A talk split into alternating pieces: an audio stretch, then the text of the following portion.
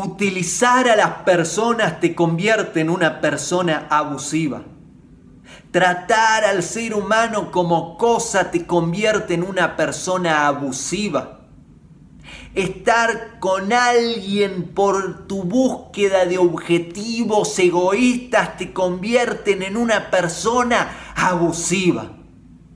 Y si no lo trabajas, te volvés cada día más abusiva y abusivo.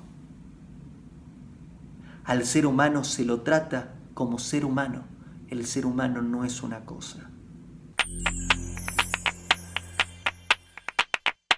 Hago esta rápida pausa comercial para agradecerte por oír mi podcast y pedirte que si te gusta lo recomiendes.